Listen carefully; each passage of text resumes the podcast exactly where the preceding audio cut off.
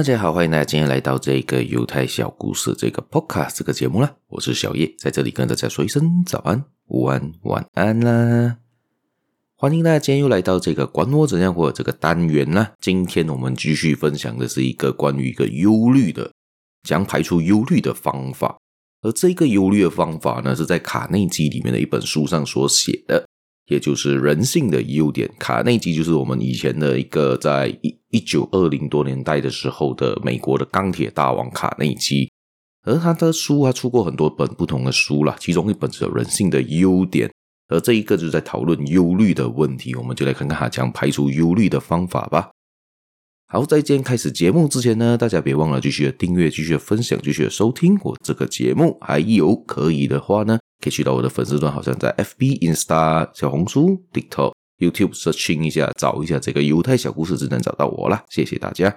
还有就是在下面有一个，在这个资讯栏里面有一个连接，叫做 Buy Me Coffee。大家有觉得我节目不错的话呢，也可以在里面给我一个小额赞助啦。谢谢大家，我们就开始今天的单元啦。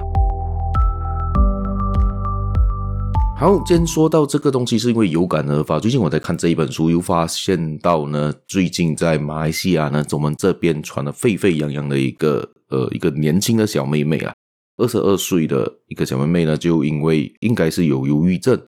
虽然没说的很清楚了，我们也不清楚是到底什么情况，呃，就突然间失踪了。之后找到她的时候呢，她已经在自己的车里面烧炭自杀了。而留下来的很多的医院看了，当然觉得很心痛、很心疼他啦。就他一直觉得自己是一个没有价值的人，但是他的在他的信息里面呢，还在一直的去给予他的家人、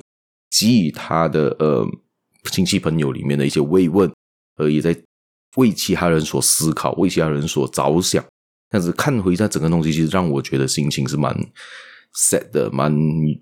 忧郁的吧，可以这样说吧，给我感觉到他的那个情况是有很多忧郁和，很多解不开的结在他心里面的感觉。而今天这一个呢，我就找回这一本书里面，曾经我看过这一本书，就是个人性的优点呢，就提到要讲排除这个忧虑啦。所以我觉得可能给大家给一个参考，看看适不适合你呢？虽然说他这个忧虑，他觉得在卡内基那个时代啦，他觉得这个方法，他觉得是很好用的一个方法，而是目前为止他在他当时。他觉得最容易排除忧虑的方法，我个人看了之后，我觉得是蛮认同的。就在我们人平常人的生活当中，我们要排除我们生活上的忧虑，其实是一种很好的做法。因为我们人生活在生活当中呢，经常遇到好像金钱啊、人事关系啊、社交情况啊、家里的啊、家里的情况啊、家庭关系啊、朋友关系等等等等的，都会造成你很忧虑、很焦虑。而你要怎样排除这个焦虑而或者是一些事情上面，你会觉得很压力、很焦虑、很忧郁，你要怎样排除它呢？他所介绍的这个方法是一个当时的一个工程师发现的，而这个工程师呢，就是在当时是卖一个叫瓦斯清洁器的一个工程师，而当时他卖这个这个东西的技术是非常的新颖、非常的创新，但是因为就是因为太创新了，所以他的那个经验不够。而这个机器的表现也不是一百八千能拿到他所要的那一个效率，所以呢，他就要想一些方法去进步它，去改善它。但是他觉得，如果他做不到这个方式的话呢，那个可能卖出去的那一个东西分分钟是亏钱的，因为他在做改良，去做一些是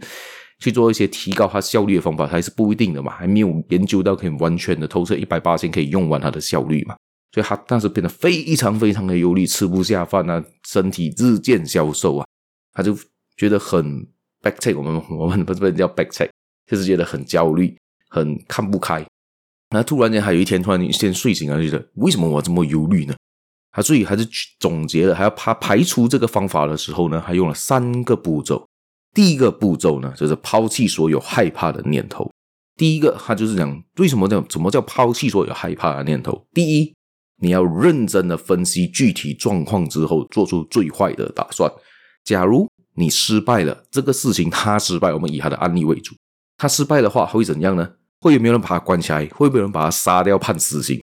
没有嘛，不可能嘛。他最坏的情况就是丢掉他那份工作，可能甚至连累老板要赔偿损失两万美元嘛。这个是对他来说，他思考之后觉得最糟糕的情况就是这样子。而你在生活中，你遇到一些忧虑的情况，比如说你在工作上的不顺利，或者是一些社交上的问题的时候，你回想想最坏的情况是什么？你会被关起来吗？你会被抓去判死刑吗？你会，你最多嘛失去这个朋友，最多嘛失去这份工作，你就换份工作吧。我不相信在马来西亚或者在其他地方找不到适合你的工作或适合你的环境吧。所以这个是很有可能可以解决的事情啊。所以可以回想它最坏的情况是什么。所以这个时候你就觉得，诶，那件大事竟然就好像化小了，就变成好像可以抛弃他这一个害怕的念头，你就不会再继续忧虑这个部分了。好，第二步呢，既然你已经知道最坏的打算嘛。所以第二步要做什么呢？就是尝试的面对，并且接受最坏的情况。逃避呢，不是解决问题的根本的方法。既然你有可能会遇到最坏的情况嘛，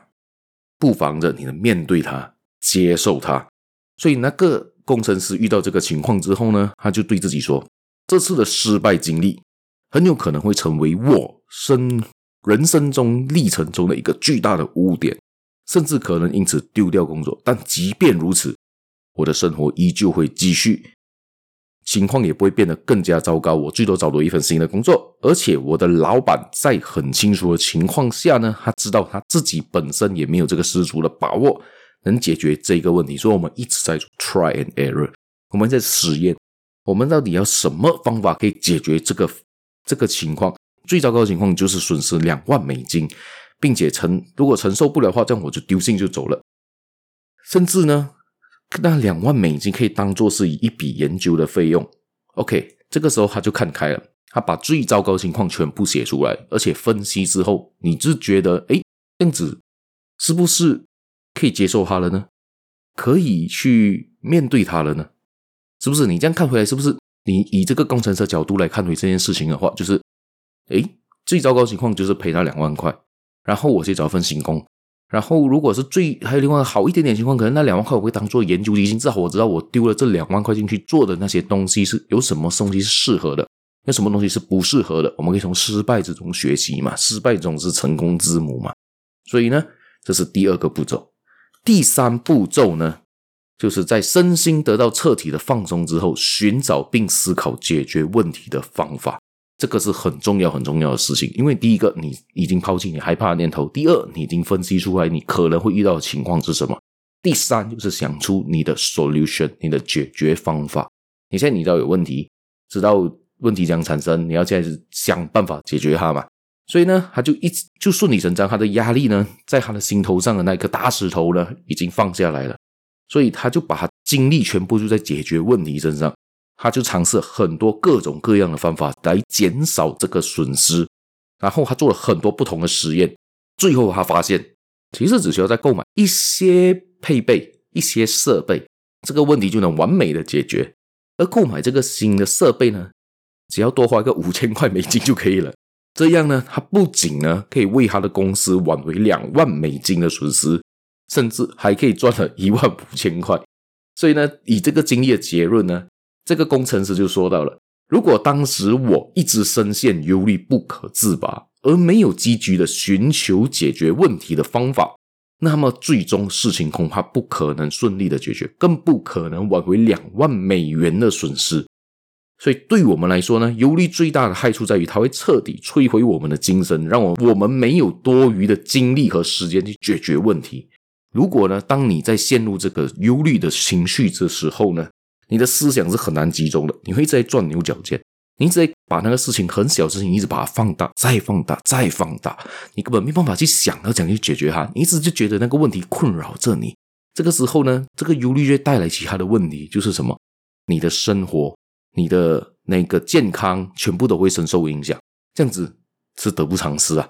倒不如呢，你要冷静的分析问题。解决问题，这样子，不管你遭遇怎样的打击呢，你都可以直面你的问题，然后做出最坏打算和选择最好的解决办法。所以呢，这一边看完这一个他介绍这三个方法，我觉得是一个我们来生活中解决事情、解决忧虑的最适合、最简单做到的方法。虽然说简单，但是也是很难的，因为当我们要完全排除那个害怕的可能性，是非常非常难的。所以大家回想一下，你在生活中遇到的某些问题、某些事事情，可能现在你就在面对着，可能你现在就在这呃处理着它。但是你现在想到解决方法了吗？还没有想到解决方法，你试着用下这个方法来解决看看。用三个步骤，先把最坏打算写出来，再来分析之中最坏的时候会造成什么情况，然后怎样你要怎样的去面对它，怎样的去接受这一个最糟糕的情况，再来才是你想你的解决办法。你做完这三个步骤，我相信你心中的那块石头也会跟这个工程师一样呢，放了下来。好，今天的分享也就到这一边了。我也希望那一个自杀的小妹妹啊，可以呢，嗯，在另外一个世界活得好一些吧。至少在可能在另外一个世界没有苦痛，没有这样多的忧虑，没有这样多的烦恼吧。我们就在下一期节目再见啦，拜拜。